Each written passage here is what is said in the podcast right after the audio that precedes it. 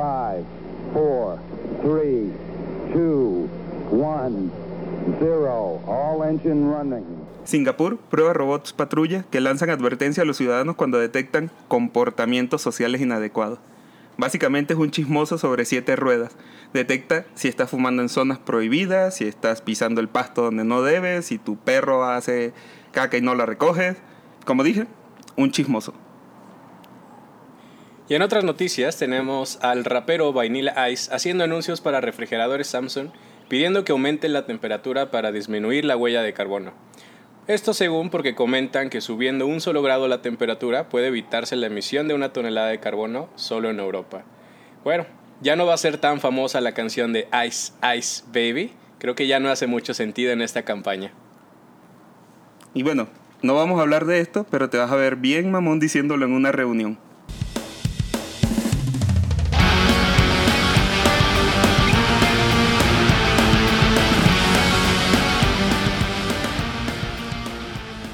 Bienvenidos, este es nuestro primer capítulo No Somos Cavernícolas. Me presento, mi nombre es Alfredo Reyes y... Ernesto López. Y el día de hoy vamos a contarles un poco de qué es la tecnología y qué son las noticias relevantes durante estas semanas. Espero que les guste y por favor si tienen algún comentario siempre háganoslo saber. Y bueno, comenzamos. Ya como dice nuestro episodio, no solo tus sueños se caen, y hablando de una caída que estuvo épica este mes, fue la caída de Facebook, eh, de WhatsApp y de Instagram. Básicamente el 4 de octubre de este año o de 2021 si lo estás viendo en el futuro, durante alrededor de 6 horas, tres de las redes sociales más usadas se cayeron. Ya como dijimos, Facebook, Instagram y WhatsApp. Y muchos dirán, ¡ay, pero WhatsApp no es una red social! Si lo es, la utilizas para comunicarte, tiene historias y puedes hacer grupos. Básicamente, una red social. Además es donde te mandan los memes de Piolín, ¿sabes? Entonces, es una red social. Sí, literal es donde te alimentas para las otras redes. Te pasas las redes en WhatsApp, las subes a Facebook o a Instagram y ya te ves bien ah, el chistoso. Te enteras de los chismes de la tía. Y bueno, y volviendo al tema, las historias que se leen o que se decían en ese momento son muy parecidas. Alrededor de las 11 de la mañana, hora México, empezamos a ver que no se cargaba el feed de Instagram, de WhatsApp aparecía el nefasto mensaje de conectando y no nos llegaban las conversaciones. Esto último, si eres una persona solitaria no lo viviste, pero bueno, te lo contamos. Nuestro primer culpable, como siempre, fue el proveedor de internet. Empezamos a revisar el modem, vimos que las lucecitas estuviesen encendidas, que todo estuviese bien. Pero lo curioso fue cuando intentamos hacer la prueba de conectarnos a YouTube, por ejemplo, o a revisar cualquier otra página. Ahí vimos que efectivamente pues sí cargaba la página, que no era él, pero seguíamos en negación. Es decir, ¿cómo se van a caer las tres redes sociales principales? Eso no pasa. En nuestra mente eso no pasa. Y bueno, eh, todo estaba bien hasta que nos dimos cuenta que debajo de cada una de, de, estos, de estas aplicaciones aparece el mensaje de From Facebook.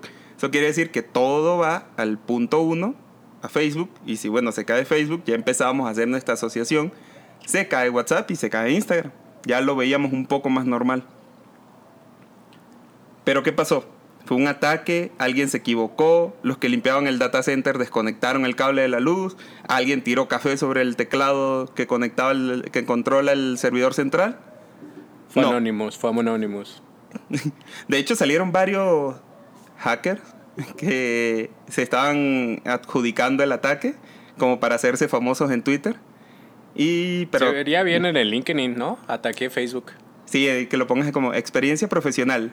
Tumbé Facebook en el 2021. Uy, sí te doy like, la neta. sí me contratas, ¿no? pues básicamente, de acuerdo a la entrada en el mismo blog de Facebook, y aquí vamos a, a utilizar la información oficial que nos presentaron, mencionan que fue una falla disparada por un sistema que controla el backbone de la red, de la red eh, que interconecta Facebook internamente. El backbone viene siendo como la columna vertebral de, la red. Entonces, eh, básicamente son miles y miles de kilómetros de fibra que hace la conexión de los diferentes edificios donde Facebook tiene eh, servidores, equipos, etc. Estos eh, estos centros de datos se conectan mm, a través, como mencionamos, de estos cables, pero eh, para entender esto tenemos que irnos dos pasos hacia atrás. Primero tenemos que entender cómo se conecta Internet.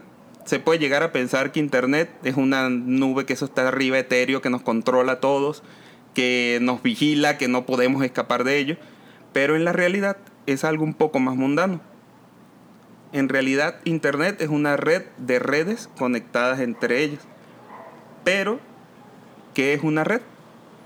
Bueno, una red de computadoras es un conjunto de equipos, pueden ser computadoras, servidores, equipos de almacenamiento, conectados entre sí por un medio físico que intercambian información a través de impulsos eléctricos. Veamos una red de computadoras como una ciudad. Tenemos centros comerciales, tenemos edificios, tenemos casas y todas se conectan por las carreteras.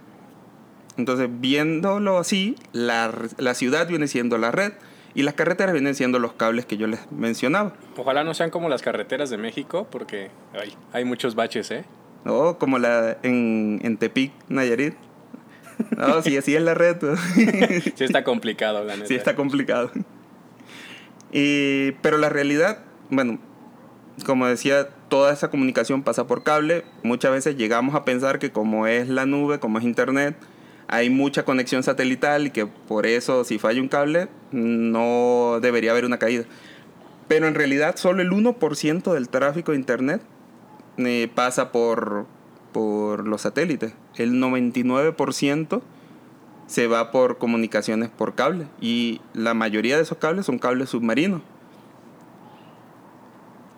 Entonces, eh, solo un poco, pues, de esta forma le quitamos un poco de complejidad a ese tema de las carreteras. Y bueno, como mencionábamos, la, cada ciudad viene siendo una red. Facebook, digamos que es eh, Guadalajara, y ya pues tiene sus centros de datos conectados por cable. Y cada eh, una de estas redes se conectan con otras redes, que en este caso para nuestra analogía puede ser el país, y entonces las carreteras nacionales vienen siendo la, eh, los cables que conectan cada una de estas, de estas redes empresariales.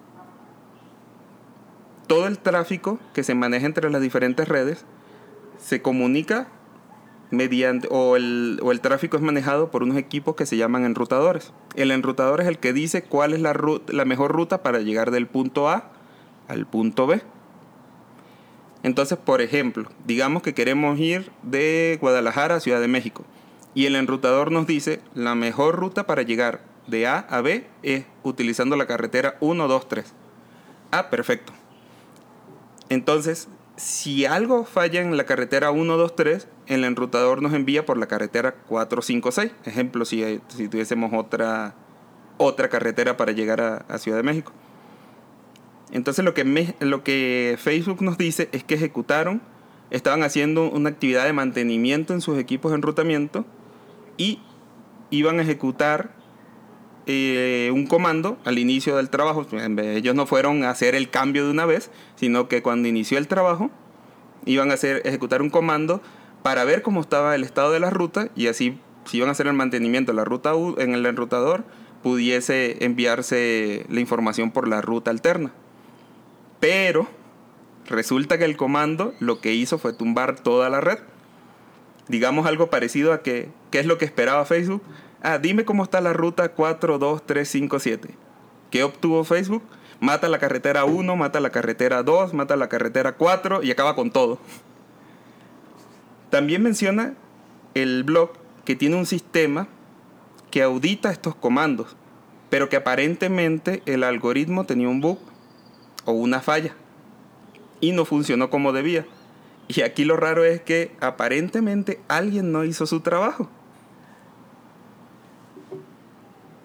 Entonces, ¿qué, ¿cuál fue el resultado de todo esto? Facebook se desconecta de Internet. Pero lo peor no es eso, se desconecta de Internet y se desconecta internamente. Porque pues Facebook utiliza para comunicarse, para que sus empleados se comuniquen, para manejar las puertas de los centros de datos, de sus edificios, productos de Facebook.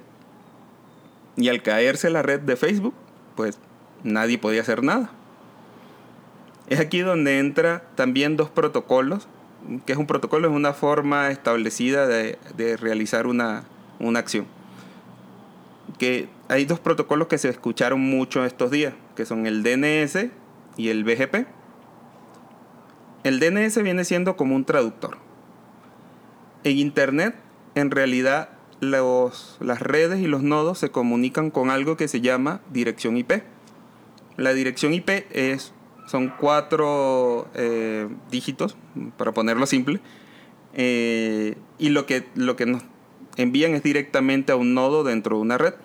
Por ejemplo, el, el, el servidor o los servidores que se encargan del DNS de Google corresponden a la dirección 8.8.8.8.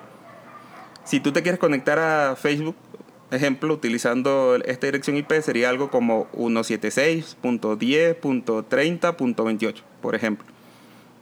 Pero para nosotros, como humanos que somos, es imposible aprendernos eh, todos esos dígitos para cada una de las páginas que visitamos.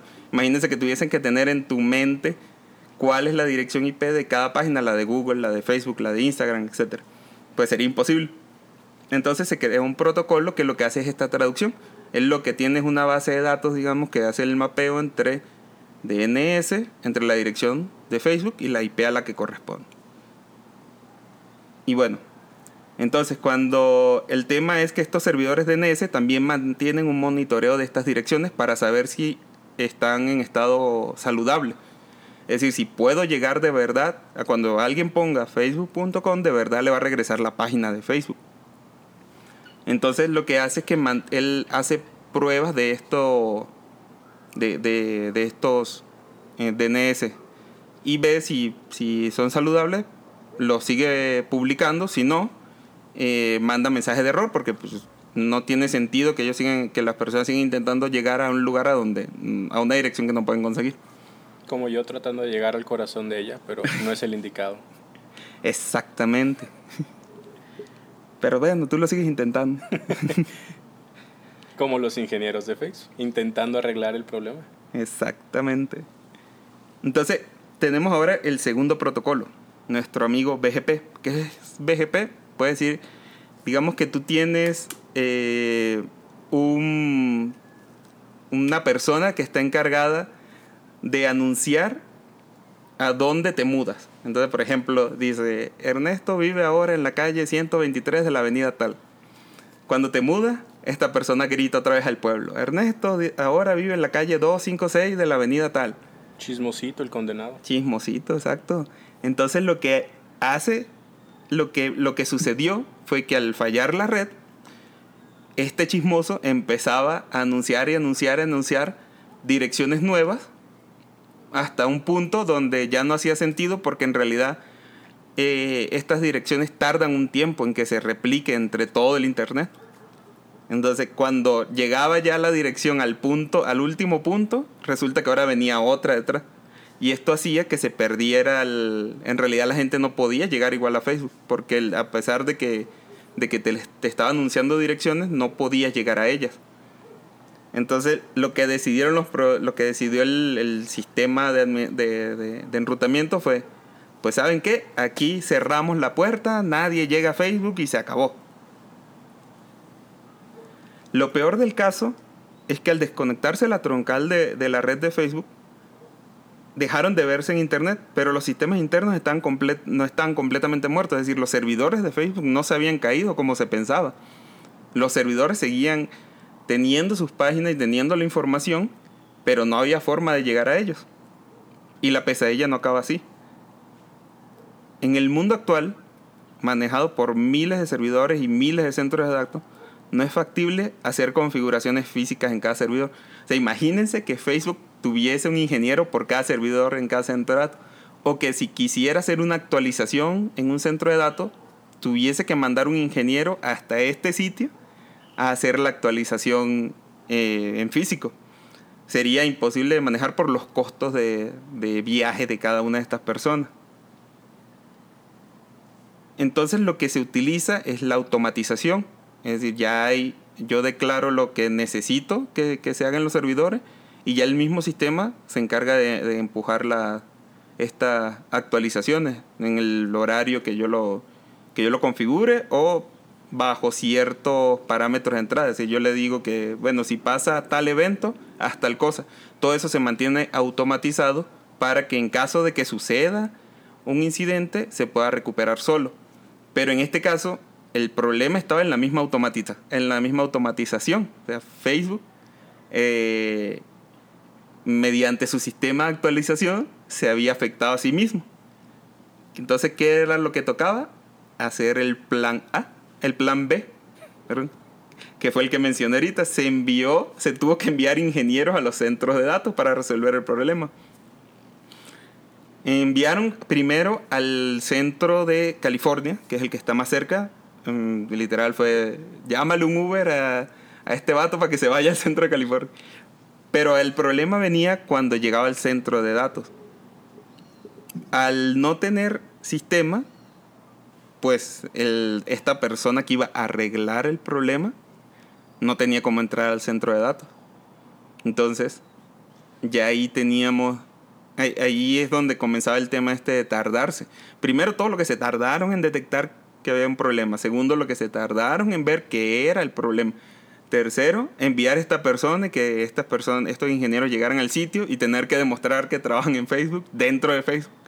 Y ya bueno, ya entraron al, al centro de datos. Al parecer Facebook no tenía ningún proceso para estos eventos porque pues siendo reales nuestro ego no nos permite ver que, que nuestros sistemas automatizados vayan a fallar.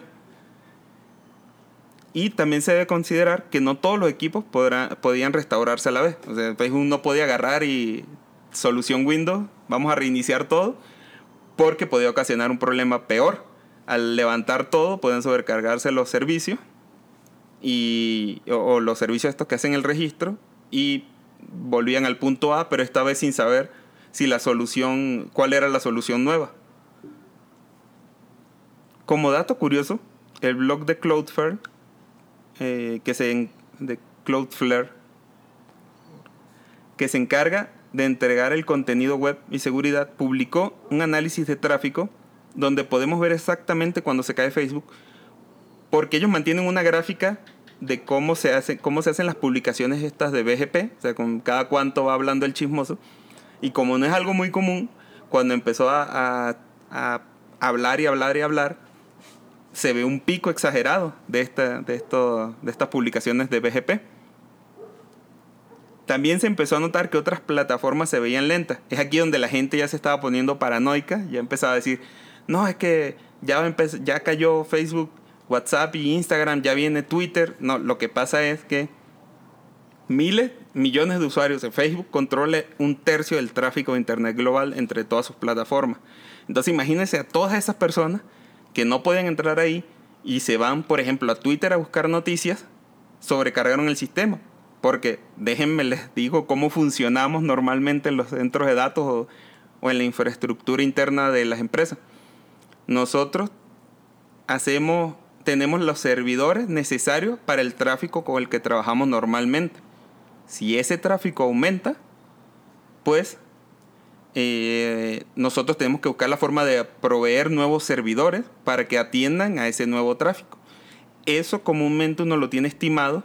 Por ejemplo, si eres una, una empresa que hace ventas por internet, cuando viene el buen fin, pues ya sabes que ahí va a aumentar el tráfico, entonces ya tienes estimado ese crecimiento.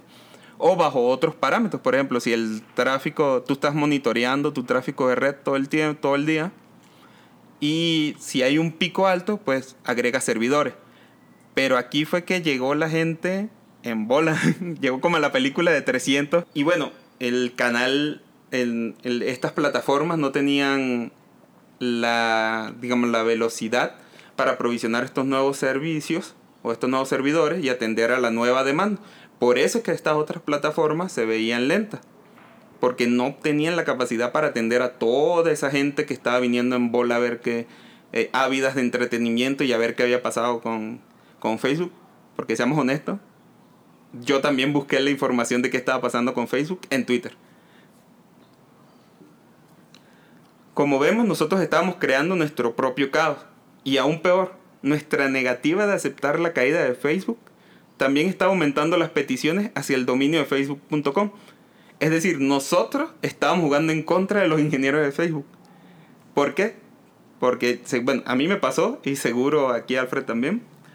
Cada vez que entrabas y no cargaba, le, le dabas refrescar, refrescar, refrescar, a ver si era algún problema como hacía antes de tu proveedor. Todo eso lo que hizo fue aumentar las peticiones a los servidores y pues como no estaba respondiendo se veía el tráfico así incrementando. Y esto es el detalle, palabras más, palabras menos, de la caída de Facebook. El, el 4 de octubre, fue el 4 de octubre, ¿verdad? El 4. Sí, el 4 de octubre de este año. Eh, muchos en las redes sociales estaban adjudicando este ataque, otros hablaban de conspiración, otros hablaban del juicio de una ex owner de Facebook, eh, que, estaba, que habló de temas de, de, cómo manejan ellos sus algoritmos de, de inteligencia artificial y de cómo no hacen que siendo conscientes de que las plataformas causan algún daño psicológico, no hacen nada al respecto. Yo digo que era Max Zuckerberg siendo reptiliano. El tipo dijo, oye, estoy aburrido. Como que no, está, no ha pasado nada en la última semana. Como que quería meterle intensidad a su vida. Como que ganar mucho dinero a veces te afecta, ¿no? Entonces como que hay que meterle ese twist a tu vida. Y de hecho, eh, Mark, eh, según bueno, en Market Watch, se habla de pérdidas de millones de dólares, pero no solo se vieron afectados ellos, sino también los negocios pequeños, porque si ves, mm, por lo menos en México, mm, la mayoría de los negocios que venden por internet lo hacen a través de Facebook.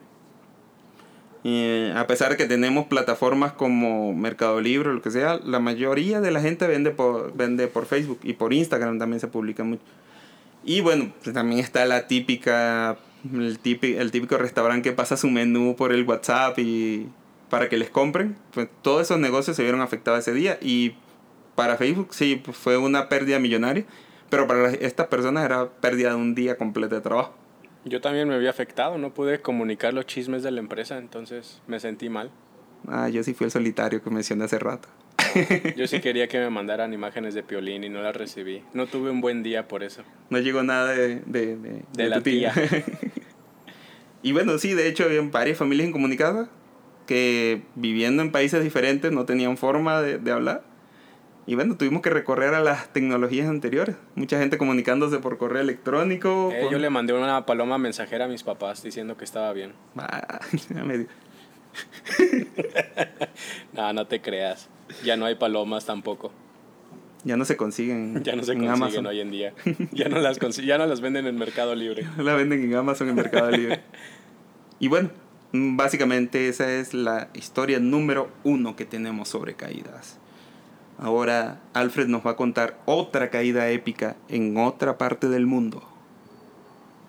Y bueno, también, como decíamos, no, no te preocupes, no solamente, no solamente tu corazón se cae con tu crush, ya vimos que Facebook también se cae, y en otras noticias, los drones también se caen. Básicamente, decenas de drones caen del cielo en China. Esto sucedió hace una semana.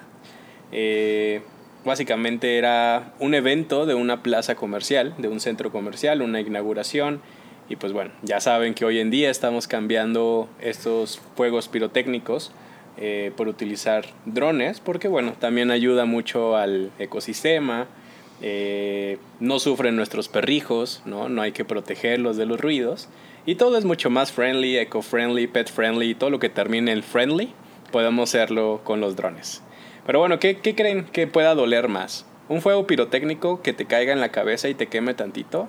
O un dron que te caiga en la cabeza. Y aparte me imagino así a la señora con sus nietecitos paseando y ¡ya se cae el cielo! bueno, pero aparte, si hubiera sucedido aquí en México, el dron, pues hubiera sido, hubiera sido un muy buen regalo para tu hijo. Digo, te pones un curita ahí en la raspada que te dio, pero pues ya salió para Navidad, ¿por qué no? Pero bueno, eh, como mencionábamos, estos se vuelven cada vez más populares eh, de hecho, los vimos en los Juegos Olímpicos, y si recuerdan, eh, en los últimos que fueron en, en Tokio, en Japón, si, si, no mal recuerdo. Pues bueno, pues no somos muy deportistas nosotros, pero sí, sí, creo que sí. Sí, no. hago lo suficiente para seguir teniendo vida, pero bueno, en cuestión de los Juegos Olímpicos, eh, tuvieron ahí drones y pues ya hacen ciertas figuras, etcétera, etcétera, etcétera. Y bueno, son muy, muy, muy bonitos. Pero pues tienes que tener una muy buena programación, tienes que tener eh, una muy buena logística de todo lo que estás haciendo.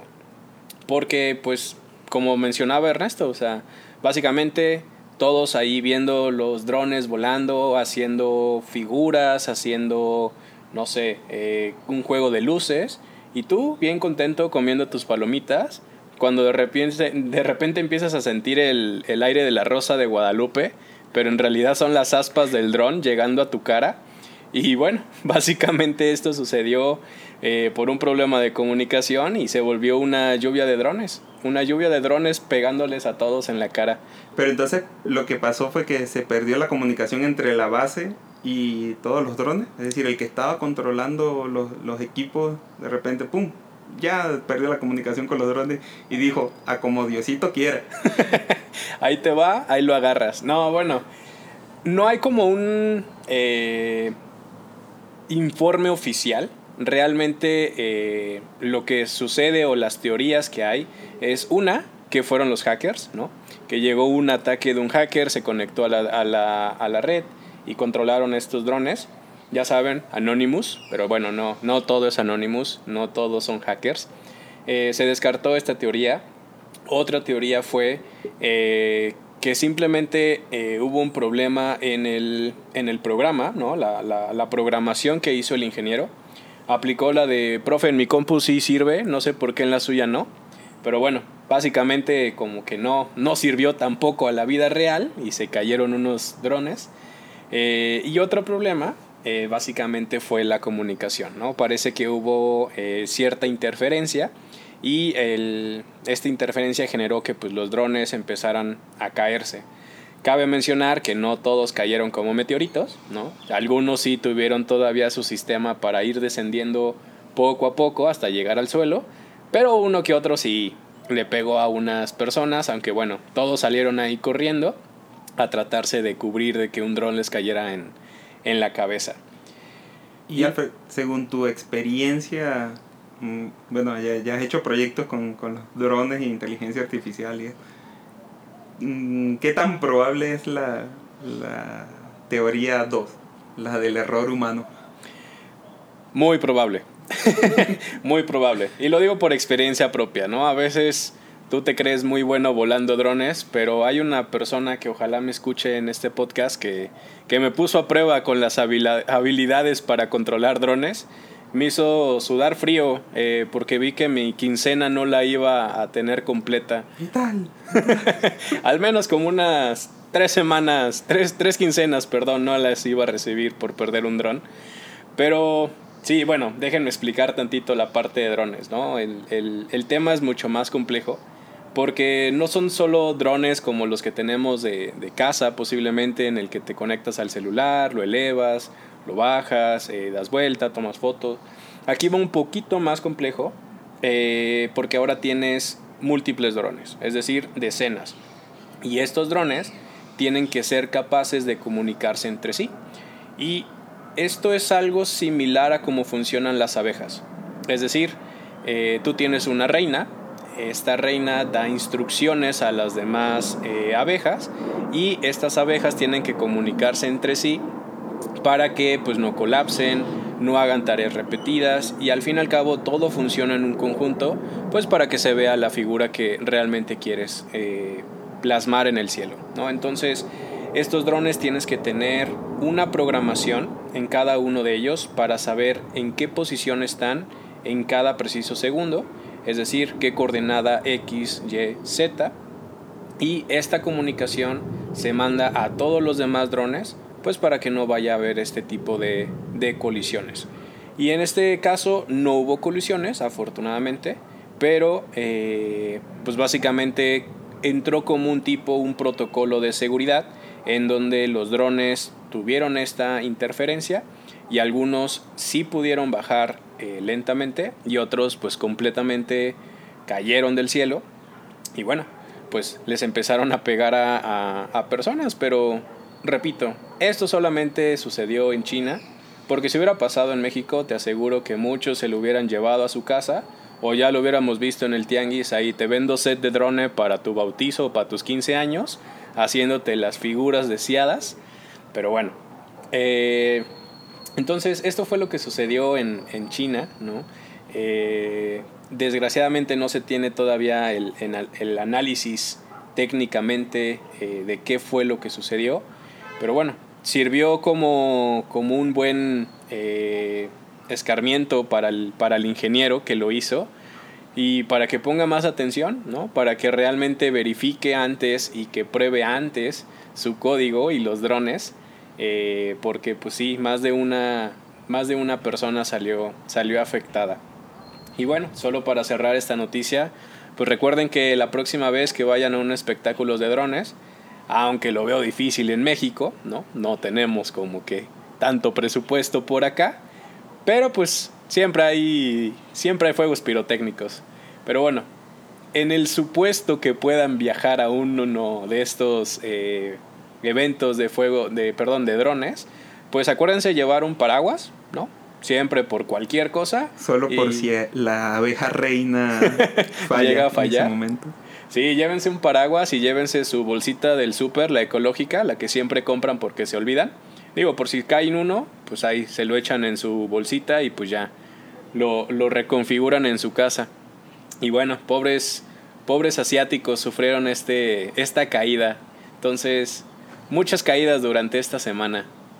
Sí, como vimos, eh, no solo nuestras ilusiones se cayeron, también una de las, bueno, la plataforma principal de comunicación del mundo y un espectáculo de drones que eh, a pesar de que, no, de que, de que puedes decir es un incidente aislado, pasó en un solo país, pues no, como dice Alfred, puede, puede esto puede suceder en cualquier país donde se esté haciendo estos eventos, y más si es un error humano, puede ser algo muy común, puede ser como como Ernesto intentando manejar un dron de Intel.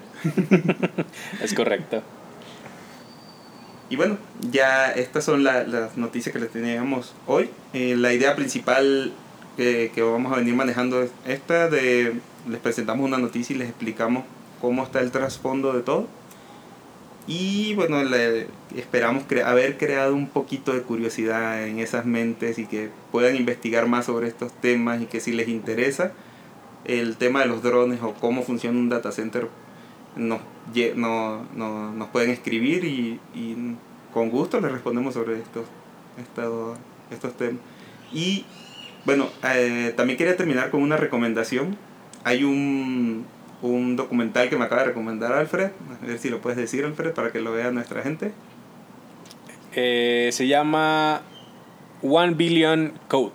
Básicamente es un documental eh, donde te muestran la teoría que Google Earth pues no es realmente de Google, sino fue de una empresa alemana eh, que se llamaba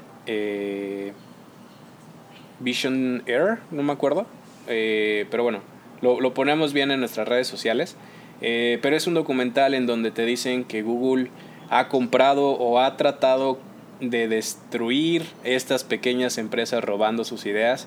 Pero véanlo, realmente va a ser muy interesante eh, el poder económico y el poder intelectual o, o, legal que tienen sobre lo intelectual en este tipo de, de, patentes.